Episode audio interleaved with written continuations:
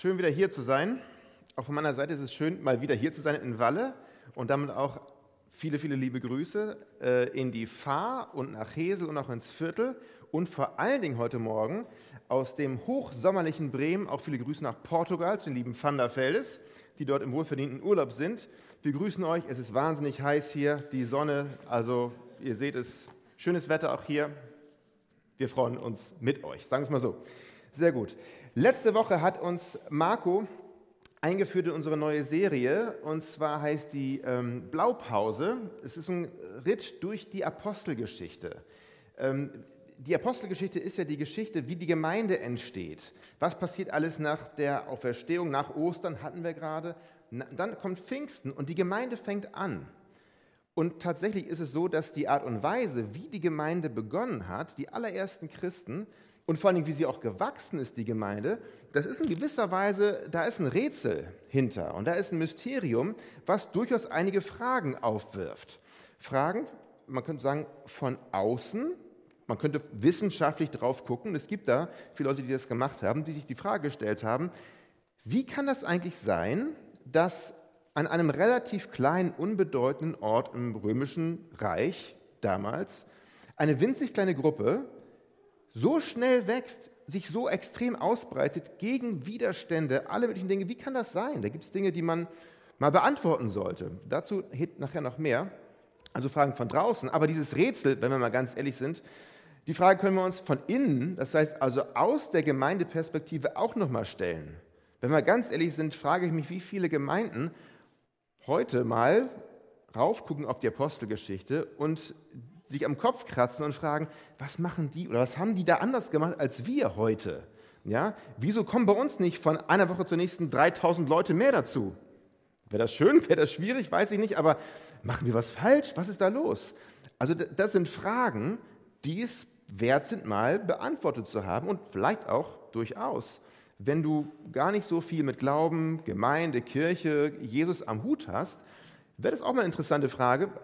Stell es dir mal so rum, zu was für einer Art von Gemeinde würdest du eigentlich gerne gehen? Also wenn du, wenn du einen Traum hättest von Gemeinde, was für eine Gemeinde könnte dich dazu bewegen, sonntags morgens dahin zu gehen? Na, mal überlegt. Also das ist ja nicht so, dass du der Erste wärst. Das ist vielfach passiert. Das ist bei uns passiert und ist auch hier in der Apostelgeschichte passiert. Deswegen wollen wir uns mit dem Ganzen mal auseinandersetzen und damit uns das gelingt, möchte ich gerne beten, nochmal am Anfang. Wenn ihr könnt, steht gerne mit mir auf. Jesus, vielen Dank für dein Wort. Und vielen Dank, dass wir mit, wirklich mit Spannung auf das schauen können, was du schon getan hast vor uns unter Menschen. Wo du Menschen bewegt hast, wo du Menschen ähm, verändert hast, wo du Menschen begegnet bist, wo du Dinge getan hast, die sie nie erwartet hätten und auch wir schauen darauf und bitten dich, Herr, dass du heute zu uns sprichst, dass du uns zeigst, was tatsächlich deine Idee, deine Vision von Gemeinde ist, wie das praktisch aussieht, wie man damit lebt und wie man das gemeinsam tut, Herr. Das sind viele Dinge, die wir ehrlich gesagt nicht genau wissen, aber wir wollen es von dir lernen. Bitten dich um deinen Segen für diesen Gottesdienst, Jesus. Amen. Setzt euch gern wieder. Ja, Gemeinde war also, so viel hatten wir letztes Mal schon erfahren beim ersten Teil, ganz wichtig, keine Idee der Nachfolger Jesu. Es war nicht so, dass die, dass die Jünger und die Apostel irgendwann sich fragten, was machen wir jetzt mit unserer Zeit? Starten wir mal eine Kirche oder so, sondern Gemeinde war Gottes Idee und er schiebt Gemeinde an. Wie macht er das? Der Heilige Geist, Gott der Heilige Geist, er wirkt, er verändert etwas in den Gläubigen, er schafft etwas ganz Neues.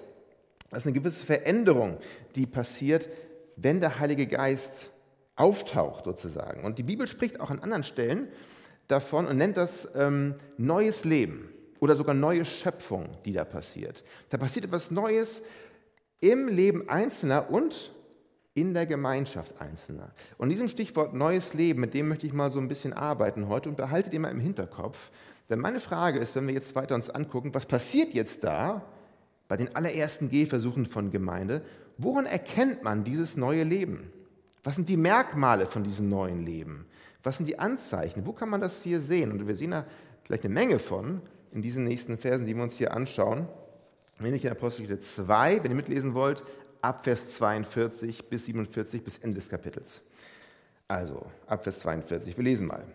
Was das Leben der Christen prägte, waren die Lehre, in der die Apostel sie unterwiesen. Ihr Zusammenhalt in gegenseitiger Liebe und Hilfsbereitschaft, das Mahl des Herrn und das Gebet.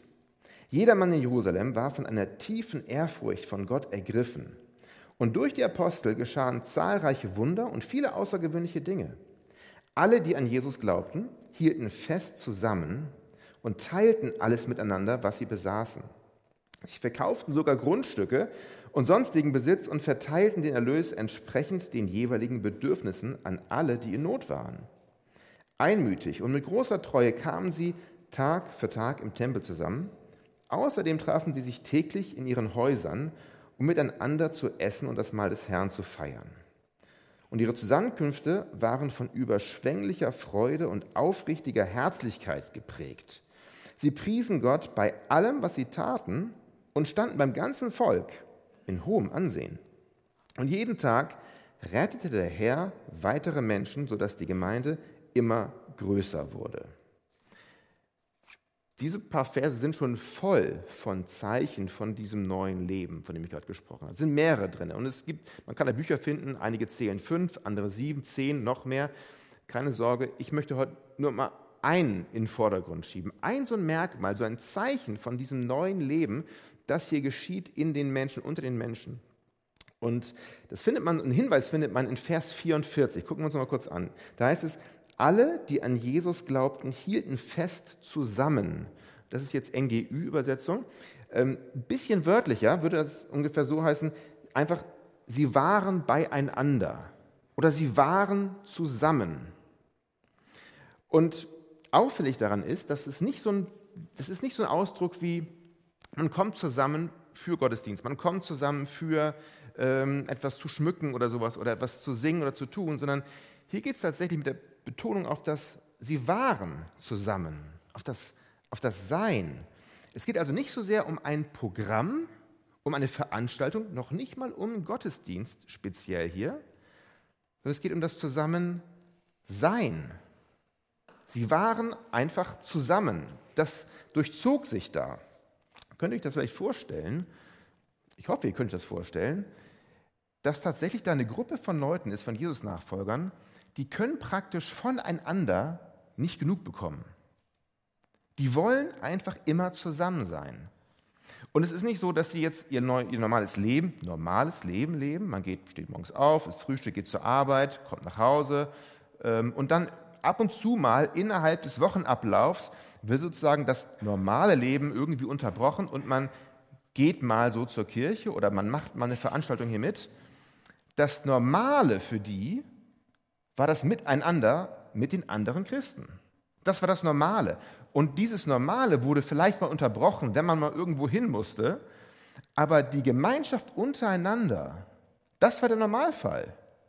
Die konnten nicht genug voneinander bekommen, sagt ein Autor jedenfalls. Und ich finde es sehr spannenden Gedanken, dass dieses einfach zusammen sein, Gemeinde sein, nicht unbedingt Gemeinde machen, veranstalten, planen, hat alles seinen Ort und seinen Platz, ist richtig.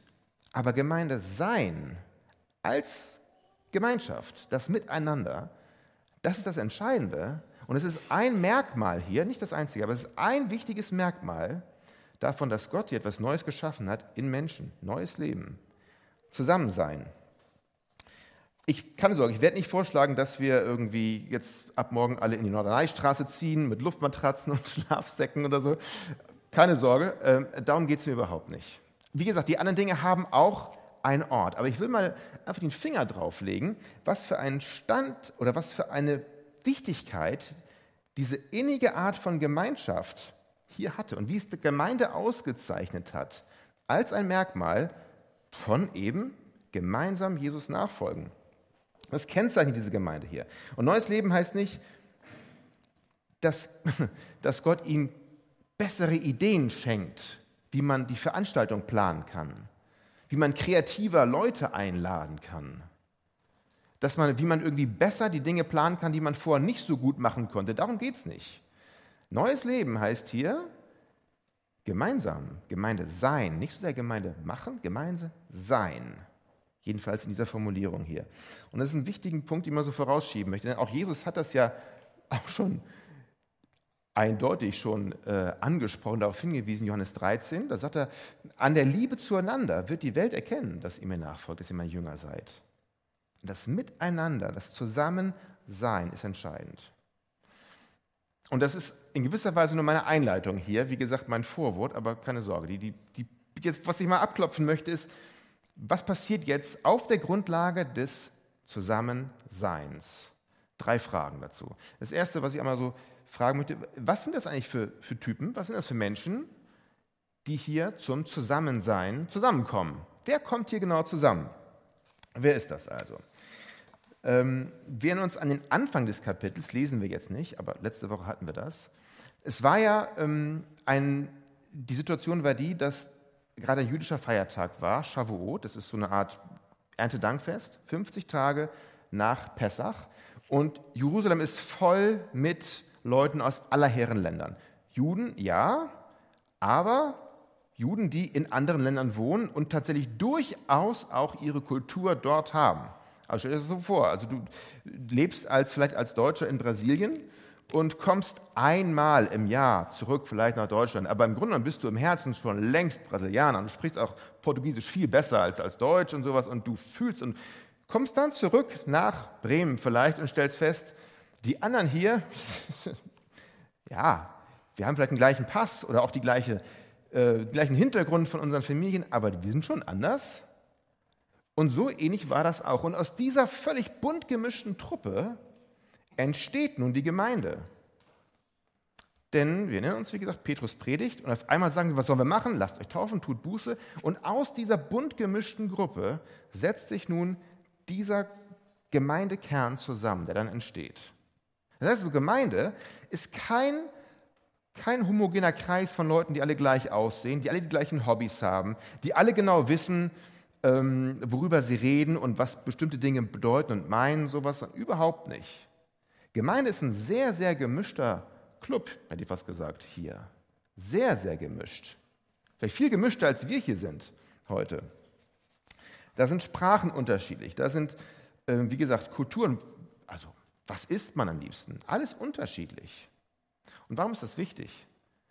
Ich, es gibt Menschen, die sind der Meinung, ähm, Religion oder religiöses, spirituelles Leben, naja, das ist eine Sache für manche, die haben da irgendwie so eine gewisse Ader für. Jürgen Habermas zum Beispiel, berühmtes Zitat, sagt von sich, ich bin einfach religiös, nicht musikalisch. Okay? Und manche sagen eben, na gut, es gibt Menschen, die sind halt so eher religiös und vielleicht, weiß ich, in Lateinamerika und Afrika, da hat man mehr Temperament, die, die neigen eher zu sowas, aber hier in Norddeutschland eher kühl, ja, ist nicht so unser Ding.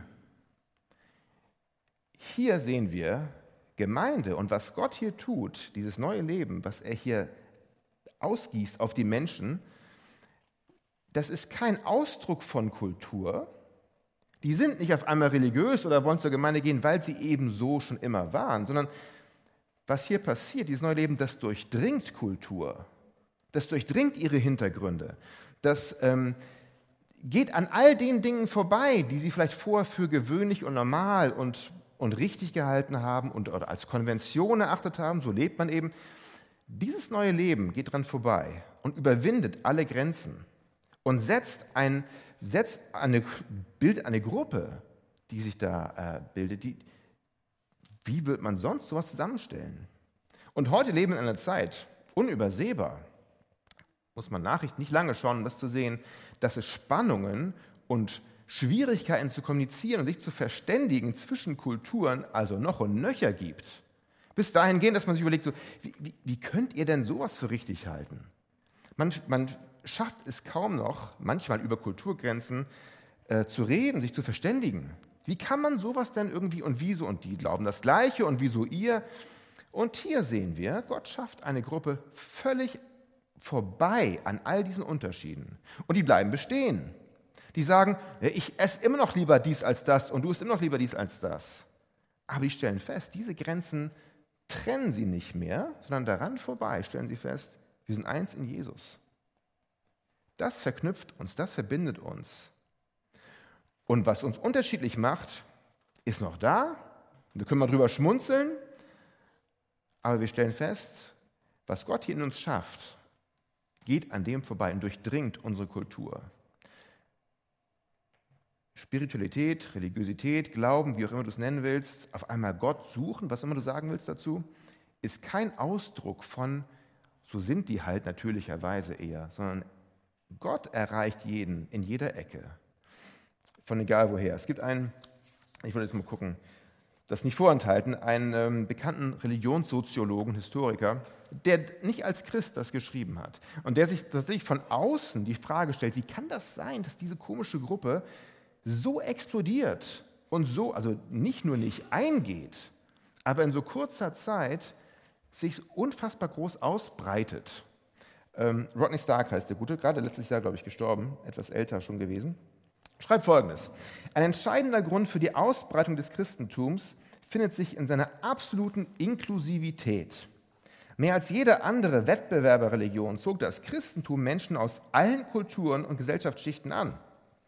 Die paganen Gottheiten zum Beispiel waren häufig an bestimmten Regionen, an Regionen und Länder gebunden und selbst in den Zeiten ihrer aktivsten Missionstätigkeiten überwand das Judentum nie seine ethnischen Begrenzungen. Konvertiten mussten zuerst im kulturellen Sinne Juden werden, bevor sie dabei sein konnten.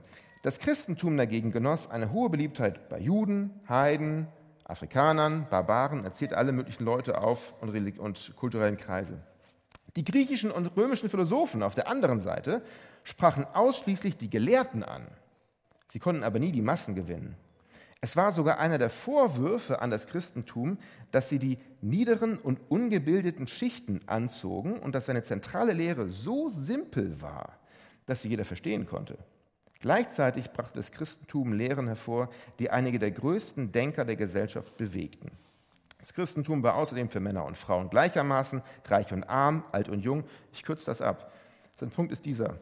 Was in unserer Welt, egal ob damals oder heute, manchmal unerreichbar fern erscheint, wird hier wahr. Dass Menschen zusammenkommen, eins werden, wo man sagt, wie können die auf einen Nenner kommen? Und hier passiert es. Hier passiert es. Unterschiede bleiben. Man wird nicht uniform, sehen nicht alle gleich aus, aber das macht die Schönheit aus des Ganzen.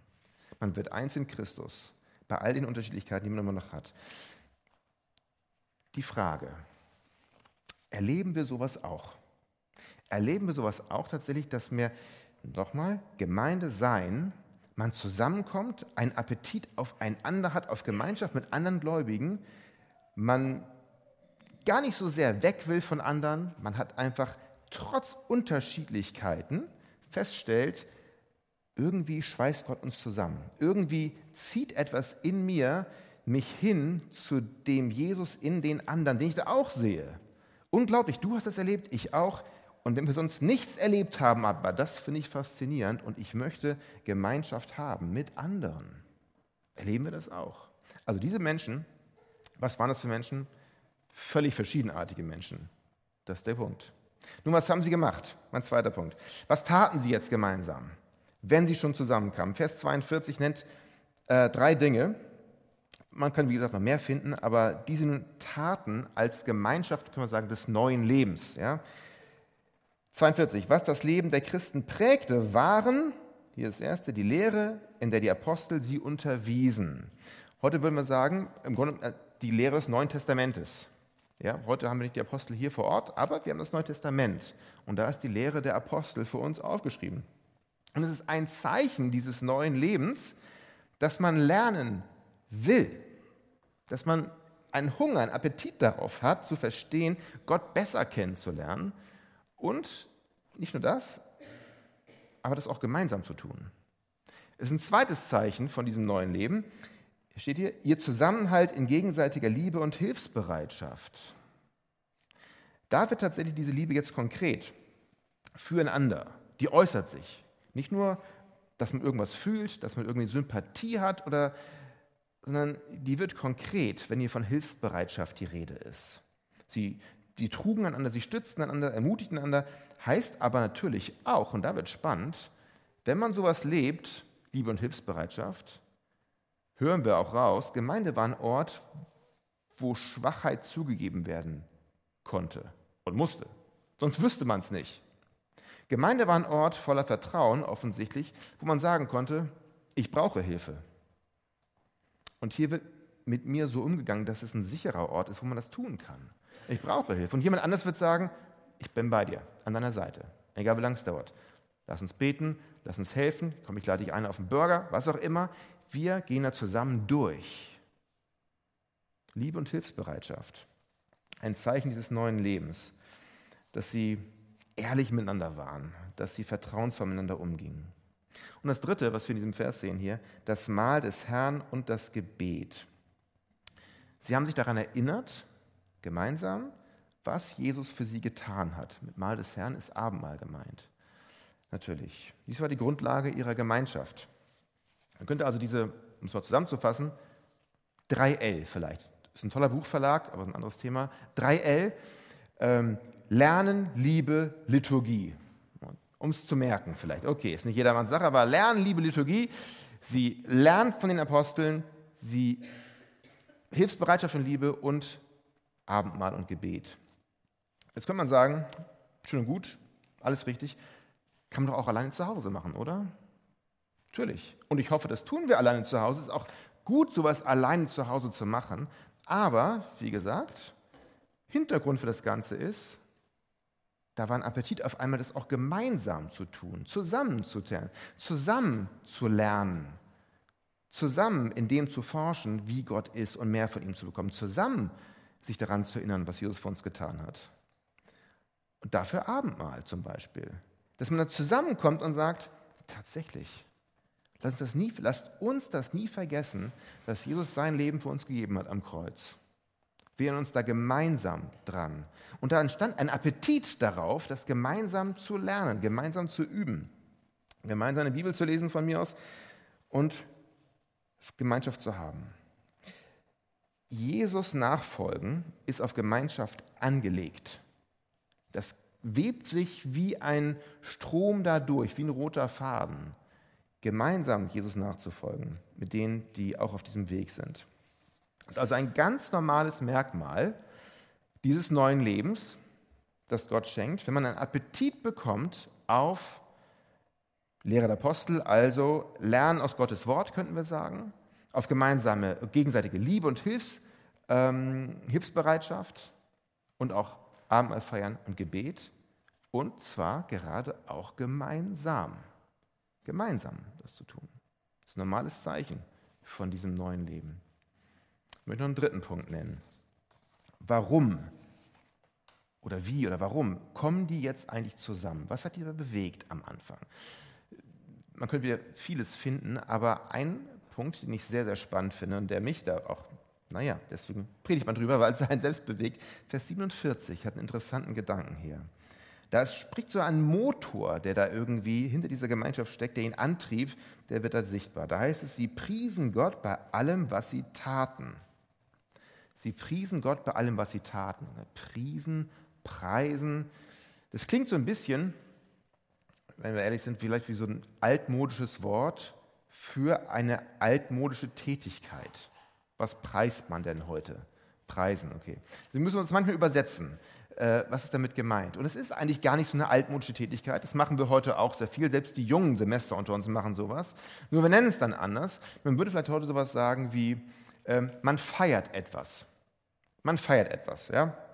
Zum Beispiel kann man sagen, oder kennst du auch oder hörst du Leute sagen sowas wie, hast du schon dieses Lied gehört? Ich feiere das so hart. Wenn du jetzt sagst, ich habe keine Ahnung, was es heißen soll, heißt das nur, dass du zu alt bist, um das zu verstehen. Entschuldigung. Also, man feiert etwas. Ich feiere das so toll. Oder hast du schon, ich feiere diese neue Dönerbude. Ich feiere die. Man sagt nicht, ich preise die neue Dönerbude, sagt man nicht. Aber du bist begeistert von etwas, was du erlebt hast. Du hast das ausprobiert. Du bist irgendwie, manchmal im wahrsten Sinne des Wortes, auf den Geschmack gekommen und du feierst das. Das ist eine Begeisterung, die, die von hier irgendwie über da nach da muss zu woanders hin. Man feiert das. Oder man kann natürlich, das ist vielleicht der einzige Moment, wo man sich als HSV-Fan sicher fühlt in Bremen, wenn man sagt, man feiert das, dass Mainz Bayern geschlagen hat. Ich sage nicht mehr dazu. Gut. Okay, es klingt jetzt vielleicht etwas flapsig, wenn du sagst, Moment, es geht doch um Gemeinde, es geht um Glauben, es geht um Gott.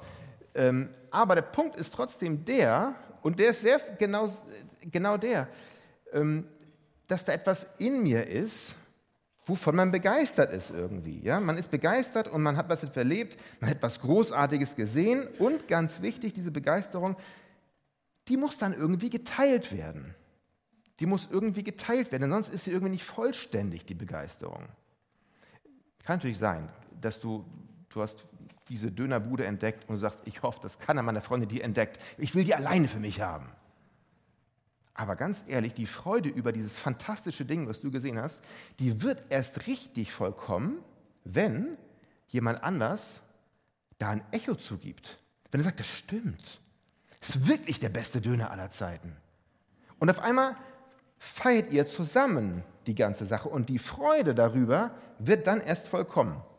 Warum ist das so? Es gibt hier der, der großartige C.S. Lewis, den ich total feier, ähm, hat etwas sehr Kluges gesagt dazu. Ganz kurzer Satz. Er sagt, ich glaube, wir lieben es, das zu preisen, zu feiern, woran wir Freude haben, weil das Preisen nicht bloß Freude ausdrückt, sondern sie vervollständigt.